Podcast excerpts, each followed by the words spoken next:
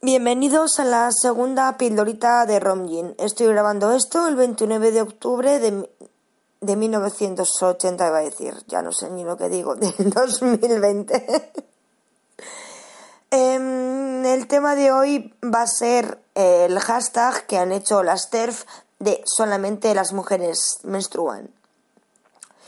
Todo viene a raíz de que cuatro gilipollas, porque, bueno, no vamos a llamarla gilipollas porque hay muchos gilipollas que no se merece ser comparada con esa gentuza. Esas hijas de la gran puta que son las TERF se han quejado porque han dado un premio Ondas a tres mujeres trans que interpretan a las diferentes edades de La Veneno y la serie de La Veneno. Y como son ni unas niñatas y siempre se tienen que hacer notar, han hecho un hashtag que dice eso. Solamente las mujeres menstruan, cosa que es mentira. El hashtag que ha sido durante todo el día de hoy trending topic número uno en España y ha estado entre los 10 más importantes a nivel mundial de toda la repercusión que ha tenido, al principio se ha llenado solamente de opiniones de Asterf, pero hemos salvado el día. Digo hemos porque obviamente el hashtag se ha llenado de gente trans hablando de su experiencia, de chicos trans que menstruan. Las personas que opinan que solamente las mujeres menstruan están dejando de lado a las niñas, a las mujeres que ya han tenido la, la menopausia, a las que sufren amenorrea, a las que sufren trastornos hormonales, a las que han sido extirpadas de útero por distintas cosas.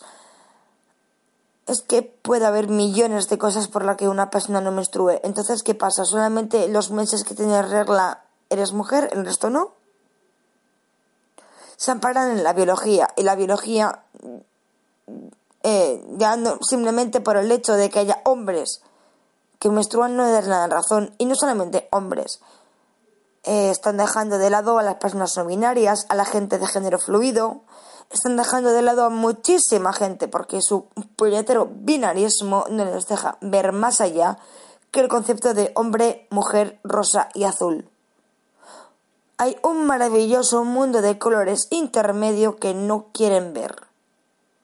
Me he pasado todo el día bloqueando y denunciando comentarios transfobos.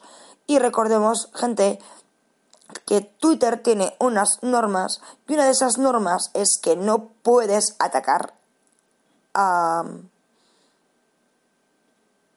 comunidades oprimidas como es la comunidad trans y que la comunidad trans está amparada bajo derechos humanos. Es decir, que en el momento, como ya hablé en el capítulo 7 en el que hablaba de transexualidad, en el momento en el que tú haces un mal comentario, y no estás respetando a una persona trans, estás vulnerando sus derechos humanos. Y luego ya vas escalando, vas mirando redes, vas mirando contactos y te das cuenta de que toda esta pandilla de las TERF están unidas y básicamente son una secta. Todas dicen las mismas frases, todas siguen a las mismas referentes que, lo voy a decir claramente, son Barbie, Barbie Japuta, feminista ilustrada, eh, JK Rowling, de hecho he tenido bronca con una supuesta eh, legisladora y jurista que escribió para un diario digital alabando a JK Rowling y poniéndola de víctima, pobrecita, es que vivimos unos tiempos en los que ya no se le puede decir nada y bla bla bla bla bla bla bla bla bla bla. No, lo siento, si te metes con una minoría que está marginada, eres una basura humana. Y lo digo así de claro.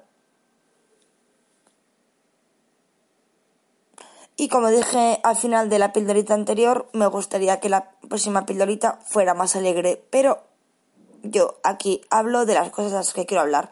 Y en este momento yo quería hablar de esto, así que lo siento chicos y chicas y chiques, es lo que hay. Pasadlo lo mejor que podáis y recordad, llevad siempre una toalla con vosotros.